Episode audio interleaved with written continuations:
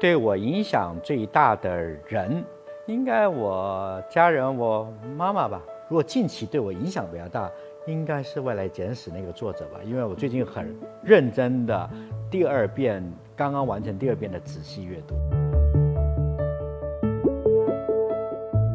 觉得，因为送男生花是比较少有，但是我有收过花，应该算在这个答案吧。收到鲜花，太多了。想做而不敢做的事情太多了，不过我这些年都在努力。例如，我已经决定要去做，就是两周后我要去爬乞力马扎罗。以前不是想做不敢做，我从来不敢去想会做的事情。果生命最后一天可以见三个人，我听过这个笑话，就是说你只剩下最后一天，那你会？跟谁见面？我看了一个采访的人，他说我找一个我觉得最无聊的人。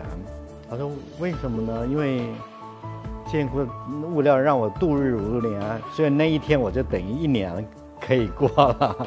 所以我千万不能告诉你那三个人是谁，他会认为我觉得他很无聊。分享最遗憾的一刻，我觉得。我小时候很想学钢琴，但是父母选择不让我学，让我学的没多久。我妹妹现在是钢琴的老师，就专门教钢琴的。我一直很遗憾，呃，我不能随手的弹钢琴，啊，没有学钢琴吧。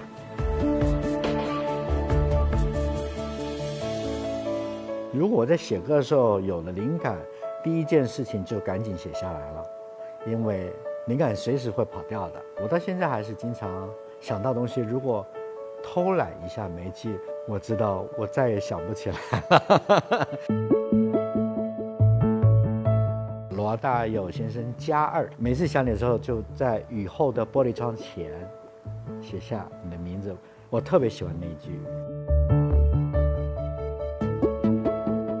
如果有人。对我的歌，我的创作，不论是我的歌词或我写的书的一篇文章，是有一些认同的话，我觉得如果他愿意的话，他也分享一件他觉得值得分享的事给我，我会觉得很棒。没有。现在没有任何让我引以为傲的成就，但是我每天都有一些小小的自我满足、自我鼓励的小满足。例如这件衣服，我想了很久，决定好吧带来吧。虽然我身上穿一件新衣服，但是我看了一下，我就说，哎，今天可以用得上。然后得到你们那么大的高度的赞美，我就小小的满足了一下了。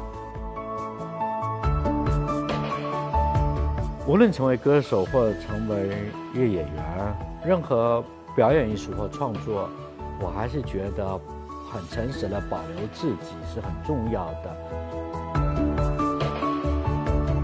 除了这两样以外，我会觉得钥匙吧，我很习惯带我台北跟北京的所有门的钥匙、车的钥匙，这样会让让我安心，说我万一改变主意要去哪里或要干什么。我都可以进得去，一直在变化啊。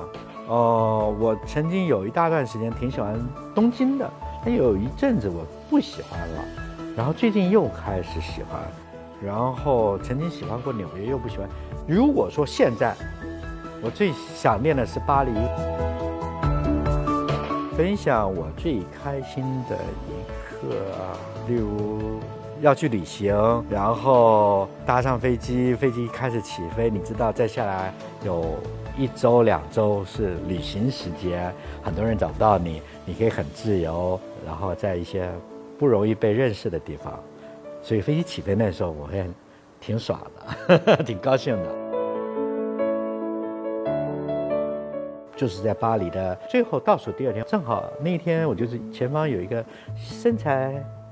很可爱，穿的像个小女孩，哎，是个大人的背影在我前面走。当我走到前说：“原来是个老太太，可背后你看像个小女孩一样，我觉得那是一个很愉快，就是当你老的时候又回到童年的一个精神的状态，那是一个很愉快的一个状态。所以我下出了机场的时候，我跟自己说，从今天起我要做一个每天吃马卡龙的人。